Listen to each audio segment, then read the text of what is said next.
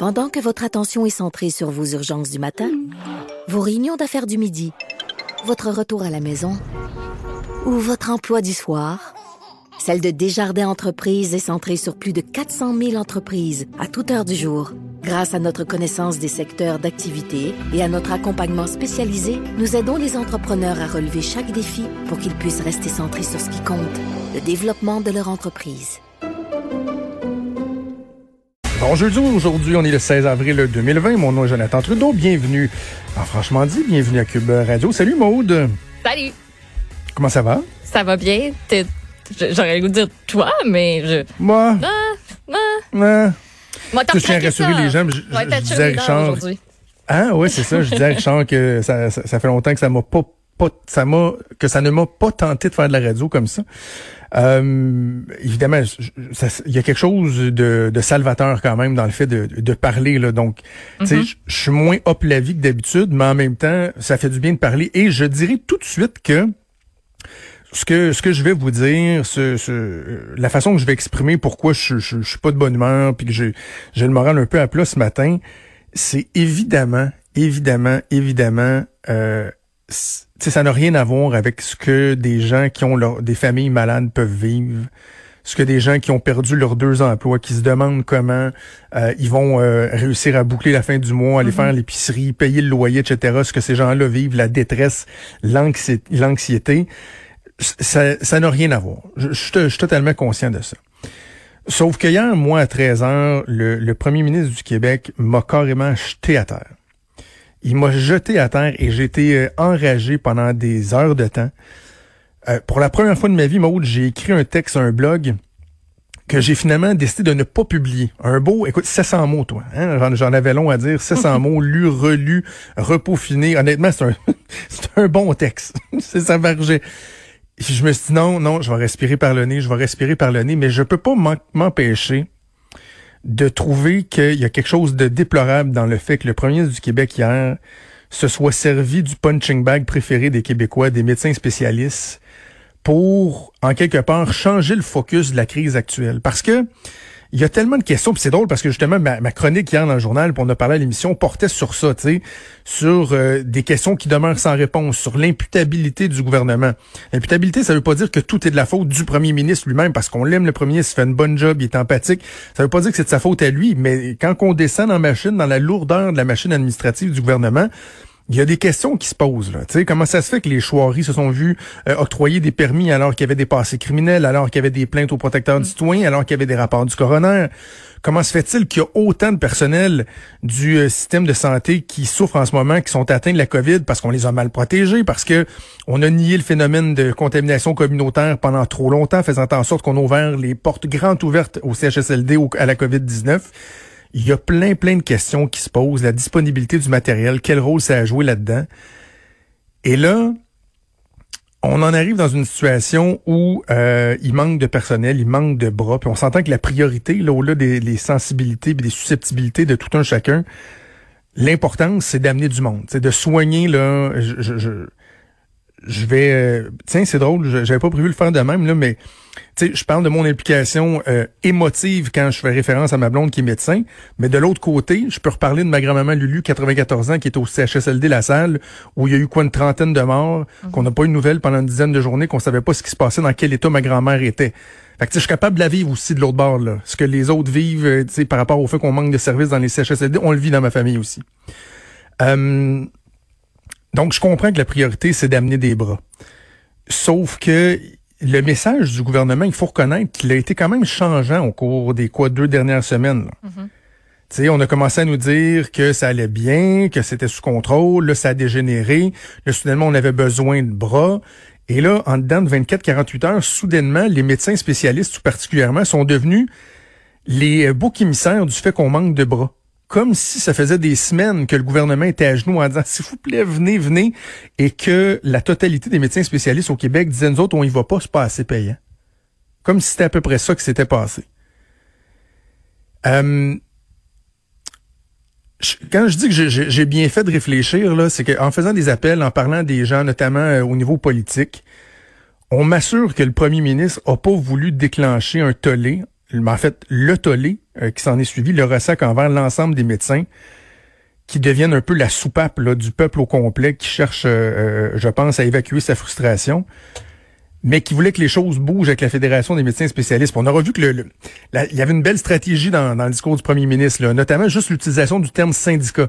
Lorsqu'on parle de la FMSQ, de la FMOQ, personne ne les appelle les syndicats, mais là, il faisait juste dire le syndicat des spécialistes, le syndicat des omnipraticiens.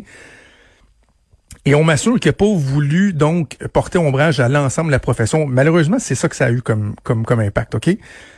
Mais je suis obligé de reconnaître, et, et c'est là que ma réflexion m'amène à apporter certaines nuances, que je suis pas sûr que c'est mieux de l'autre côté. Tu j'écoute les entrevues de, Diane Franqueur. Euh, on pense à son tweet complètement stupide et ridicule qu'elle a fait interpellant le docteur Arruda en lui demandant s'il était pour aller lui-même dans un CHSLD. Elle est obligée de s'excuser d'ailleurs, mais qui est venu décrédibiliser l'ensemble de son message. Tout le monde parle de son ton. Un ton qui est un peu condescendant. Puis bien oui, on va y aller. Mais oui, ben non, mais si elle qu'on fait on va y aller. Et je pense pas qu'elle aide d'elle non plus.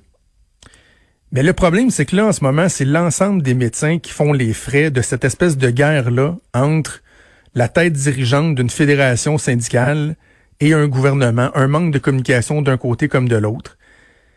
Et encore une fois, là où on devrait faire le débat, on le fait pas. Je pose une question, Maude. 40 000 personnes qui avaient euh, appliqué à Je contribue, là, la page web où il y a des gens qui disaient, oui, oui, moi je lève la main, je suis là, je suis là, je suis là. Mm-hmm. Il y a des dizaines et des dizaines de témoignages parce que la page la plus importante, je ne sais pas c'est à quelle page dans le Journal de Montréal, mais dans le Journal de Québec, pour moi ce matin, la page la plus importante, c'est la page 6. L'article s'intitule Incapable d'offrir le raid. On parlait plutôt cette semaine euh, des, euh, des hygiénistes dentaires, des dentistes. Là, ce sont des, des retraités infirmières. Il y a plein de gens qui disent, nous, ça fait un mois qu'on a appliqué, là, et là, on nous envoie des formulaires, on n'est pas capable. Puis il y a, euh, je vais rajouter une couche, les médecins qui sont des affiliés, qui œuvrent dans le privé maintenant. Ils disent, nous autres, savez-vous quoi? On va se réaffilier, on va retourner aider dans les CHSLD. Sauf qu'il y a une espèce de mécanisme qui fait en sorte que si tu retournes dans le réseau public, tu peux pas te redésaffilier puis aller dans ta business pendant X nombre de jours, je ne sais plus combien de temps. Fait qu'ils disent au gouvernement, pouvez-vous juste assouplir ça pour s'assurer que lorsqu'on aura fini de vous aider, on va pouvoir retourner dans notre business, dans le privé, là où on investit. Le gouvernement apporte pas ces aménagements-là. Donc, la question qu'on peut se poser, c'est comment se fait-il qu'on en soit rendu à ce que ce soit effectivement des médecins à 211 pièces de l'heure qui vont aller virer de bord des patients dans des CHSLD? Est-ce que vraiment on a retourné chacun des cailloux? On a tout mis en place pour que toutes les ressources qui étaient mobilisables le soient, que tous ceux qui avaient levé leurs mains pour apporter de l'aide puissent le faire, et qu'on soit pas obligé justement de dire aux médecins, ben c'est vous qui allez le faire. Parce que pendant ce temps-là, les médecins, eux autres, leur discours aussi, qu'on occulte un peu, c'est qu'ils disent, hey, savez-vous quoi, dans les hôpitaux, ça va beaucoup mieux que prévu finalement. On a parlé des dommages collatéraux, des masques qui sont pas investigués, des trucs qui sont pas euh, qui sont pas opérés, et, que ça va empirer avec le temps parce qu'on n'agit pas. On en a parlé. Les médecins disent, ben regardez, finalement, c'est moins pire. Là. Les lits qu'on a libérés, on n'a plus besoin. On peut-tu y aller? Ils se font dire non. Moi, j'aimerais pas même mieux qu'ils soient en train d'opérer, mais pourquoi ils se font dire non? Ben, ils se font dire non parce qu'on n'a pas assez de masques. Ils se font dire non parce qu'on n'a pas assez de médicaments. Mais comment ça se fait qu'on n'a pas assez de masques, qu'on n'a pas assez de médicaments, qu'on n'a pas assez de jaquettes? Ça, ces questions-là, on les pose pas. Là. on fait juste se demander comment ça se fait qu'un médecin paye 211 pièces pour aller dans un CHSLD. Je, ça me fait capoter parce que ça fait des années, Maude, que moi, je dénonce le fait que les médecins soient devenus un punching bag, que ce soit devenu la façon facile de se faire du capital politique, que de parler du salaire des médecins, ça nous évite un débat plus complexe, de parler de la lourdeur administrative. D'ailleurs, notre premier invité, il va en parler, lui, là, les CIUS, les CIS, à quel point cette lourdeur-là, cette bureaucratie-là fait en sorte qu'on n'est pas capable de staffer comme il faut nos CHSLD. Ça, c'est un débat qui est beaucoup plus complexe que juste de dire euh, ouais, les médecins gagnent trop cher. donc, ça faisait des années qu'on faisait ça. Et là, depuis quelques semaines, moi, ça me faisait du bien au nom des, médecins, en tant que conjoint d'un médecin qui se, qui sacrifie puis qui fait 12 heures par jour et même plus depuis 5 semaines, là, à 6 ou 7 jours par semaine. Il y avait quelque chose de rassurant de voir que le lien est en train de se rétablir là, mais le lien, était fragile. Et là, de par l'attitude du premier ministre et de la présidente de la Fédération des médecins spécialistes, on a déjà fait éclater ce lien de confiance. Grâce à ces deux personnes-là, les héros sont devenus des zéros en moins de 24 heures. Et la conclusion de ça, c'est qu'on regarde, on se promène sur les forums et tout ça. Là. Les médecins en ce moment ont le moral le plus à plat que jamais au moment où on a le plus besoin d'eux. Mm. C'est beau, c'est un beau résultat. Je sais pas comment tu, tu, tu, reçois ça, toi, comment tu vois ça, mais je trouve ça tellement dommage que là, le focus soit mis là-dessus. Mm-hmm Et, je félicite plusieurs de mes collègues chroniqueurs. J'ai été comme agréablement surpris ce matin en lisant les journaux puis euh, en écoutant certaines interventions. Mario ce matin avec euh, avec Benoît, mais également LCN tantôt. Euh, Benoît qui avait certaines réserves. On le sait, il y a des réserves envers les médecins, mais il disait tabarouette en même temps là, tu sais, lâchez-moi le salaire. Là, ils ont travaillé puis c'est drôle, un avocat criminaliste qui change 400-500 pièces de l'heure, on remet pas ça en question. Mais un médecin spécialiste qui a étudié 12 ans qui, va être payé 211 pièces de l'heure, ben oui, c'est très très cher, mais c'est ça qui vaut, c'est ça son salaire. Mm-hmm. Bref, je suis content de voir qu'il y a bien des gens qui apportent quand même des, nuances, même s'ils peuvent rester critiques envers les médecins. C'est correct, ils ont le droit. Mais il reste que tu regardes dans la population, sur les médias sociaux, dans les vox pop, c'est épouvantable le temps qui a été créé en dedans de 24 heures. Ça me fait capoter. Ouais, puis il y a des médecins qui essaient aussi de, s'embarquer dans dans des conversations sur Twitter, de défendre leurs points de, puis ils se font ramasser là. Il y a des gens qui, tu sais, j'ai vu un commentaire sur Twitter de d'un utilisateur, d'un usager, une usagère, je me rappelle plus trop, qui disait à, à une des médecins qui, qui, qui justement, tu sais, était comme, ben moi je veux y aller là. Rappelez-moi, j'ai appliqué, je demande juste ça en plus. Moi je suis, je suis toute neuve là, je viens juste de terminer, j'ai même pas encore eu le temps de pratiquer mon métier vraiment. Demandez-moi, je, je, suis là, je suis prête. Puis il y a juste, tu sais, les commentaires, c'était épouvantable. Hein? il y a quelqu'un que je dis, perdez pas votre temps là-dessus, madame. Juste perdez pas votre temps à débrancher votre Twitter. Puis, fait que, Moi, j'aimerais ça que euh, les gens qui, qui généralisent, qui disent que tous les médecins sont, sont des voleurs, tous sont des crosseurs. By the way, il y en a, hein.